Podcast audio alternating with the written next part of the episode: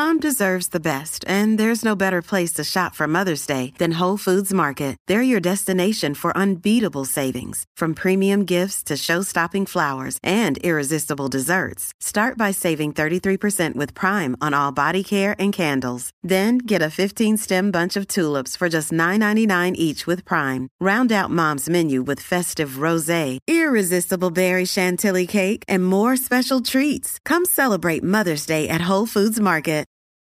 From sponsoring cultural events to partnering on community projects, creating youth programs to supporting first responders, at MidAmerican Energy, caring about our community goes beyond keeping the lights on. It's about being obsessively relentlessly at your service. Learn more at midamericanenergy.com slash social.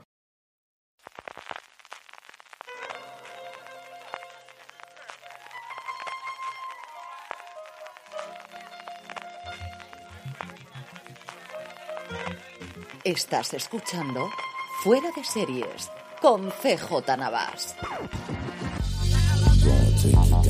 Bienvenidos a Streaming, el programa diario de Fuera de Series en el que un servidor CJ Navas tendrá las principales noticias, trailers, estrenos y muchas cosas más del mundo de las series de televisión. Edición del jueves 20 de octubre, vamos con todo el contenido, pero antes un poquito de información sobre esta casa y es que hemos remozado la newsletter de Fuera de Series, ya sabéis que os podéis suscribir gratuitamente desde newsletter.fueradeseries.com. Como os digo, ahora con un formato nuevo en el que repasamos pues, prácticamente todo lo que comentamos aquí en streaming, haciéndola mucho más consistente con lo que os cuento aquí todos los días. Yo creo que os puede servir de complemento para todos los enlaces y los trailers que comento que podéis acudir directamente a ellos y espero de verdad que os guste la remodelación. Si estabais suscritos la recibiréis normalmente y si no, ya sabéis, newsletter.fueradeseries.com o en fueradeseries.com tenéis también un enlace y os podéis suscribir para todos los días de forma gratuita poder recibirla en vuestro buzón de correos.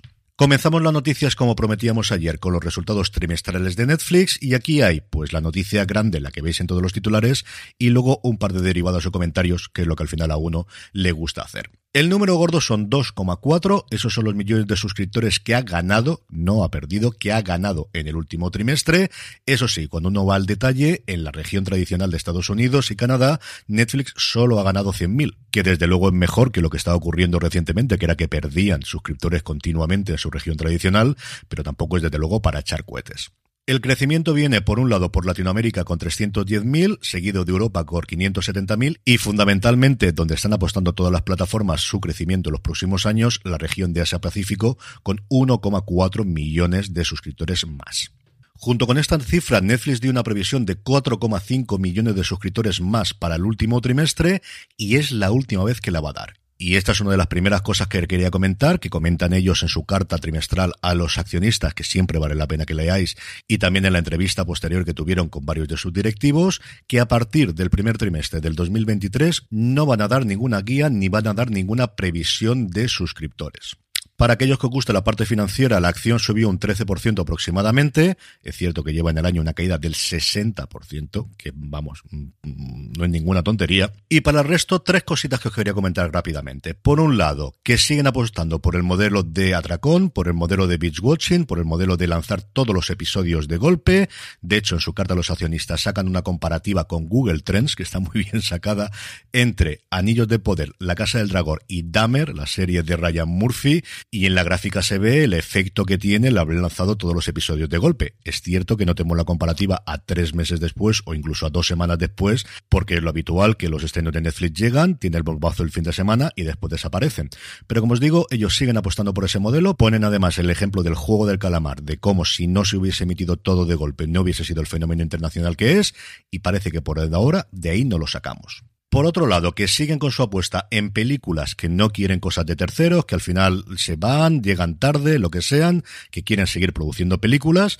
No sabemos si blockbuster, no sabemos si películas baratas, pero que quieren seguir produciendo películas y que quieren seguir haciendo juegos. Comentan que tienen actualmente 35 juegos dentro del servicio, cosa que yo desconocía absoluta y totalmente. Sé que hay alguno, especialmente el de Nailed It, porque mi hija juega a ello, y que tienen actualmente en desarrollo 55 más para los próximos años. Yo es cierto que con esta parte de los videojuegos de Netflix soy bastante escéptico, pero entiendo que ellos tienen los números y estarán viendo que aquella gente que juega es menos probable que se dé de baja del servicio. Quiero entender lo que es así. Y por último, que igual que todos esperan una gran consolidación del sector, y aquí lo que hacen es poner ponerse la medallita de decir, mientras que estimamos que el sector en general está perdiendo unos 10 mil millones de dólares al año en su apuesta por streaming, y es cierto, todas las plataformas a día de hoy dan pérdidas, pérdidas esperadas, pérdidas que fueron presentadas a los accionistas, pero pérdidas al fin y al cabo, ellos ganan de 5 a 6 mil millones todos los años y habrá un momento en el cual esta situación sea insostenible o seguirá con la consolidación o se volverá al formato antiguo en el cual se vendían las licencias por parte de las productoras a otras plataformas y Netflix desde luego apuesta por ser una de las que queden al final o en dos o tres años. Y yo en esto creo que tienen bastante razón. Yo creo que es muy complicado, más allá del precio para arriba o para abajo de la acción, que se produzca una compra, que se produzca una fusión, que se produzca lo que sea. Es cierto que al final es un modelo que sigue funcionando y sigue dando beneficios. Sobre la parte de los anuncios, no comentaron mucho más, que se pone en marcha en 10 países a lo largo de noviembre, solo con esa tarifa más barata. No hay posibilidad para aquellos que queramos ver las series en Full HD o en Ultra HD de tener un poquito más barata la tarifa viendo anuncios. Y sí decía su jefe financiero que esperaba que por un lado esto permitiese tener mayor crecimiento en número de suscriptores y por otro lado que no afectase la rentabilidad que tenían por cada usuario porque se complementase ese descenso de precio con lo que ganarían por los anuncios. Y esto es algo que hace un año la gente de Hulu, que su director entonces dijo que era así. De hecho, ellos decían que ganaban más dinero por los suscriptores que tenían con anuncios que por aquellos que pagaban por la tarifa sin anuncios. La otra cara de la moneda de esta tarifa con anuncios es toda la política que van a establecer ahora para intentar limitar las cuentas compartidas. Ayer yo creo que nos llegó a todos los usuarios españoles un correo diciendo cómo podías exportar tu perfil si lo querías hacer independientemente. Y en este caso yo creo que el demonio está en los detalles. Veremos cuando se implante, pues cuántos problemas da, cuánta gente tiene problemas porque tiene un segundo hogar los fines de semana y de repente no le deja conectarse. Eso yo creo que hasta que no los establezca, desde luego, no lo podremos saber. Así que como resumen final, un buen trimestre para Netflix, veremos qué ocurre en el cuarto, porque las previsiones desde luego de 4 millones son bastante, bastante más de la que yo esperaba inicialmente, y aquí pues seguiremos comentándolo. Por lo demás, dos noticias de series propias de Movistar Plus. Por un lado, sentimos las molestias, la serie con Antonio Resines y Miguel Reyán, que ya se está rodando, que incorporan a su elenco, además de los dos actores, a gente como Manuel Galeana, como Fernando Colomo y como Carmen Arevalo, y una nueva temporada de esta comedia de cómo envejecer de la forma más elegante y de la forma más digna posible con dos de los grandes de la comedia española. Y por otro lado, y cambiando totalmente de tono, la plataforma de Telefónica ha anunciado el final de rodaje en Pakistán, ni más ni menos, de la unidad Kabul, así todo seguido, sin más. No hay dos puntos, ni hay tercera temporada, ni nada de esto. Se va a llamar La Unidad Kabul, la nueva temporada de la serie creada por Dani de la Torre y Alberto Marini, que se estrenará en primavera del 2023. Ya tenemos la fecha, bueno, ya tenemos la estación, ya sabéis cómo es esto últimamente. Primero damos la estación, luego el mes, luego el día, y así estamos, todos los medios. En fin, vuelve Natalie Poza, vuelve Marian Álvarez, vuelve Michelle Noer, vuelve Fakiba Sheikam y se incorporan Mendy Grarregui, Samdan Rahimi y Rehan Nori, seguro que he destrozado alguno de los tres nombres como mínimo, en una temporada cuya trama se sitúa en los días de la toma de Kabul por los talibanes y la posterior evacuación. En cuanto a trailers, HBO anuncia la tercera temporada de Histag Materias, de la materia oscura, ya tercera y última temporada, de una serie de fantasía que se habló un poquito al principio, pero luego, desde luego que ha pasado, yo creo que especialmente su segunda temporada, bastante, pero que bastante desapercibida. Y por otro lado, Apple TV Plus nos trae el tráiler de la segunda temporada de Slow Horses, que se estrenará el 2 de diciembre, de nuevo con Gary Oldman, de nuevo con Christine Scott Thomas, con Jack Lowden, con Sakian Reeves, con todo el resto del elenco. Seis episodios, estrenará Apple los dos primeros el día 2 de diciembre, adaptando Los Leones Muertos, la segunda novela de la saga de Mick Herron, en el que se desentierran secretos de la Guerra Fría que llevaban mucho tiempo ocultos y amenazan con sembrar el caos en las calles de Londres. Por lo que vemos en el tráiler, un rollo de Americans, de espías que había de la KGB que estaban infiltrados y que estaban durmiendo, pues eso es lo que parece que vamos a tener en esta segunda temporada de una serie que veré sí o sí. En cuanto a estrenos, Fox nos trae la segunda temporada de CSI Vegas, TNT hace lo propio con la quinta de FBI, AMC Plus nos trae Infinity, una serie francesa donde un policía kazajo y una astronauta deben salvar a uno de los miembros de la Estación Espacial Internacional en este thriller con tintes sobrenaturales. Y hablando precisamente de Sobrenatural, el gran estreno del día, sin ningún género de duda, es la tercera temporada de Evil, de Evil, o como queráis pronunciarlo al final, que sabéis que yo siempre lo hago de forma distinta, en Sci-Fi. Yo la he podido ver ya entera y es una absoluta maravilla. Qué bien juegan con el thriller, qué bien juegan con el terror Y qué bien, por qué no decirlo, juegan con la sensualidad y el erotismo que también tiene el mal.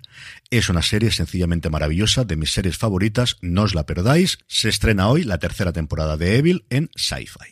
A los habituales del programa posiblemente os sorprendiese que el martes pasado no tuviésemos, como es habitual, el top 10 de Just Watch.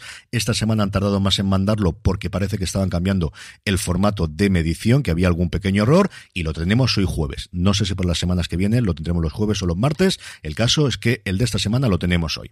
En el 10 se encuentra American Horror Story, cuya nueva temporada está a punto de estrenarse en Estados Unidos. En el 9 se queda Andor. Hasta el 8 cae From, ese pequeño sorpresa que ha tenido HBO Max en nuestro país, que yo creo que no esperaban y que les ha funcionado muy bien y ha estado en bastantes rankings.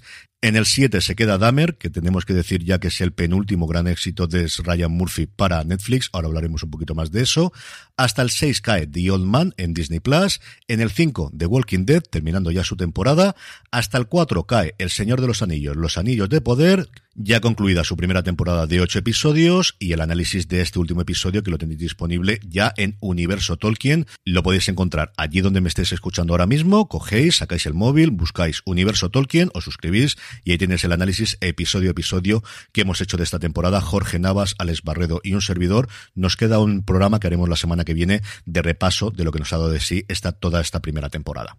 En el podio tenemos, en primer lugar, en el puesto número 3, The Bear, la serie de Disney Plus, lo cual me da mucha alegría porque sabéis que es una de mis series favoritas de esta temporada. En el 2, lo que os decía antes de Ryan Murphy, Vigilante, la serie que ha estrenado una semana después en Netflix de Dahmer y que le está ocupando su lugar. Vaya bombazo han sido estas dos. Cinco años después del acuerdo, por fin parece que han tenido unos éxitos.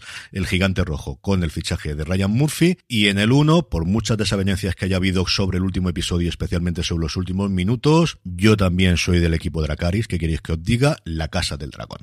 Y terminamos con la buena noticia del día y esta vez no es ninguna plataforma grande, ni internacional, ni cosas por el estilo, sino una televisión autonómica. Aragón Televisión ha presentado Antecesor, con dos S, un nuevo programa que aportará nueva información sobre los personajes históricos de Aragón a través de sus huesos. El programa conducido por Nacho Navarro se estrena hoy jueves a las 9.45, como os digo, en Aragón Televisión y a lo largo de sus episodios va a analizar los restos óseos de los primeros reyes de Aragón, las defensoras de los sitios de Zaragoza, Agustina de Aragón, Casta Álvarez y Manuela Sancho, los legionarios romanos que llegaron a lo que ahora es Aragón hace 2000 años, los cráneos de las cubas de Moncín o alguna de las momias de Quinto. Además, cada episodio irá acompañado de un podcast en la plataforma de Aragón Radio, en el que se ampliará información de los contenidos que rodean a cada uno de los capítulos presentado por Rafa Moyano. Pues honestamente me parece una maravillosa iniciativa, me parece una idea maravillosa, que a ver si cunde por ahí y aquí en la Comunidad Valenciana a Punt puede hacer algo similar y por qué no televisión española. De verdad que me parece una idea brillantísima. Ding dong, it's Drizzly. I have your drink delivery. Thanks so much. Is it margarita stuff? Uh, is it whiskey for your anniversary that's coming up? How did you know my Anna? Or is it an order from your future self who time traveled to make sure you stayed in with a cocktail instead of going to the bar where a mysterious portal is slurping people up? Uh, I hope not. Mezcal. Oh, I was close. So close. High five. Get the right libation for whatever situation with alcohol delivery from Drizzly. Download the Drizzly app or order online at drizly.com. Ding dong, it's Drizzly. Y con esto concluimos por hoy streaming. Volvemos mañana para despedir ya la semana. Gracias por escucharme y recordad, tened muchísimo cuidado y fuera.